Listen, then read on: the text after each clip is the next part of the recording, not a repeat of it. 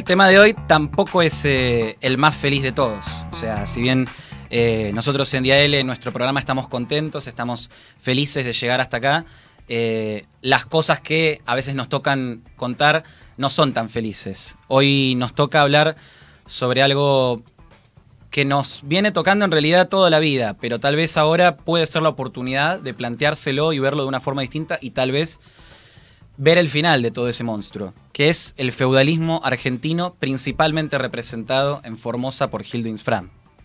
Tremendo. La verdad es que estuvimos preparando todo el informe de hoy, el programa de hoy, y las imágenes son contundentes. En una semana en la cual eh, fuimos transitando distintos estadios anímicos, sentimos el retroceso, no solo a nivel pandemia, ¿no? sino a nivel institucional.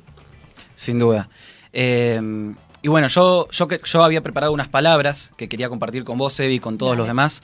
Eh, sobre este sistema monstruoso que me parece que se, está armando, que se estuvo armando eh, en, todo, en todo esto que estuvimos viendo, pero en realidad que viene de años, 25 años en el caso de Jennings Frank, pero en realidad para mí, eh, y creo que podremos llegar a coincidir en algunas cosas, forma parte de una cultura de cómo hacer política en la Argentina, y eso es lo más grave. Se cumple una semana, nada más una semana, de este estallido social en Formosa que hizo tambalear al dictador eh, Insfran e infundar el miedo en los feudos similares en todo el país, en Tucumán, en Santiago del Estero, en Salta, en todos lados. Dichas manifestaciones resultaron en cientos de heridos, decenas de detenidos y un pueblo entero reprimido en su expresión popular más básica, Formosa libre. Queremos ver a nuestra provincia en libertad, decían las personas que se iban a manifestar en estas marchas. En Formosa las cosas son nombradas de una forma un poco distinta a lo que estamos acostumbrados los meros mortales.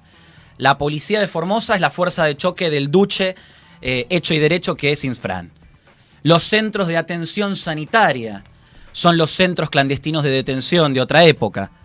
Los pobres, los indigentes y los muertos por desnutrición son beneficiarios de la AUH hasta que la muerte los separe.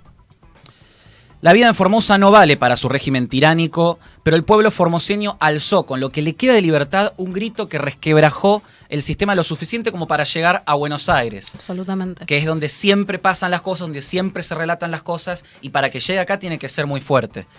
¿Qué es lo que pasó? ¿Cómo pasó? Y tenemos que preguntarnos también si puede seguir pasando esto. Bueno, veamos. Hagamos un repaso un poco histórico de, lo que vino pasando en Formosa a lo largo de la historia. Dale. Formosa es provincia de 1960, eh, previamente era territorio nacional, su organización provincial quedó a la deriva después de un tiempo de dictaduras, democracias parciales, que se dio entre 1965 y, 1983. Eh, con la democracia ya instaurada, esta vez definitivamente, los formoseños estaban preparándose para pensar ya, ya no en un futuro, en proyectarse en un futuro, sino ver en el presente. Eh, pero después nos encontramos en el año 1995. Tenían todavía un tejido social muy débil. Y llega este hombre carismático, con, una, con unos aires de, revolución y de modernización para la provincia. Exacto. Se lanza la conquista y la unificación de todo el territorio. Se llama Gildes Fran. Se unifica todo el territorio bajo su imagen, bajo la de su partido con un gobierno que a poco a poco va copando más y más espacios de la sociedad, aumentando su persecución opositora, negociando con el presidente una gobernabilidad indiscutida, presidente tras presidente tras presidente. Finalmente, llegamos en algún momento al 2020. Gildo se adaptó en todo este tiempo a sobrevivir, aunque su gente quede en el camino. No importó nada.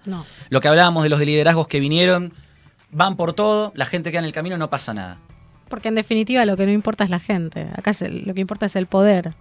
Exactamente. Gildo es bien, es un buen reflejo de eso. Es un reflejo del poder en la defensa que después vamos a estar eh, viendo de, ese mismo poder, que lo necesita, lo necesita visceralmente para funcionar. Y finalmente llegamos a este 2020, el año del encierro. Infran encuentra la oportunidad perfecta para reflotar sus aires totalitarios, los aires que siempre tuvo, de controlar y disponer de todo en Formosa.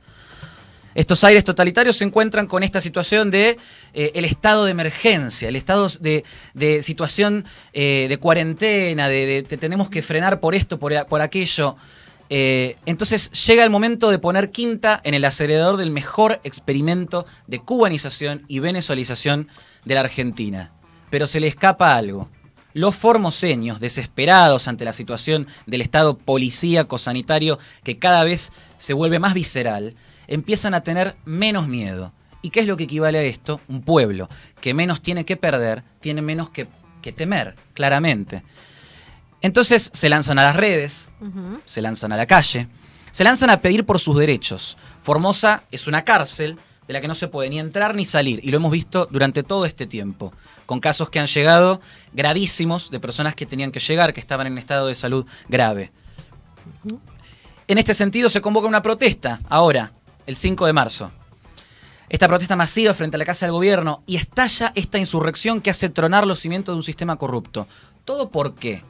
jóvenes de 18 años que se comprometieron a no vivir en la provincia que Gildo les hizo vivir, que se comprometieron a recuperar Formosa de una vez y para siempre. Acá también hay una realidad. Un monstruo como Insfran no se crea solo.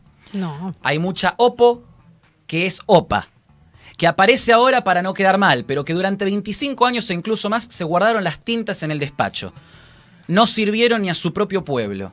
Yo les pregunto, ¿no? ¿No les da vergüenza ¿Cómo, miran a, su pueblo en la cara? ¿Dónde estaban los diputados y concejales eh, radicales del PRO, de la coalición cívica durante todo este tiempo? Algunos, justamente, denunciando y sufriendo las consecuencias de denunciarlo. Otros callando.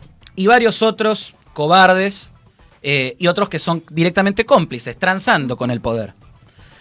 Para ese entonces tenemos que llegar a tener responsables, tenemos que llegar a un momento, decir, ¿quiénes son los que vamos a considerar héroes? ¿Quiénes son los que vamos a considerar cobardes? ¿Y quiénes son los que vamos a considerar cómplices de este gobierno totalitario? Y de todos los que han sucedido en la República Argentina.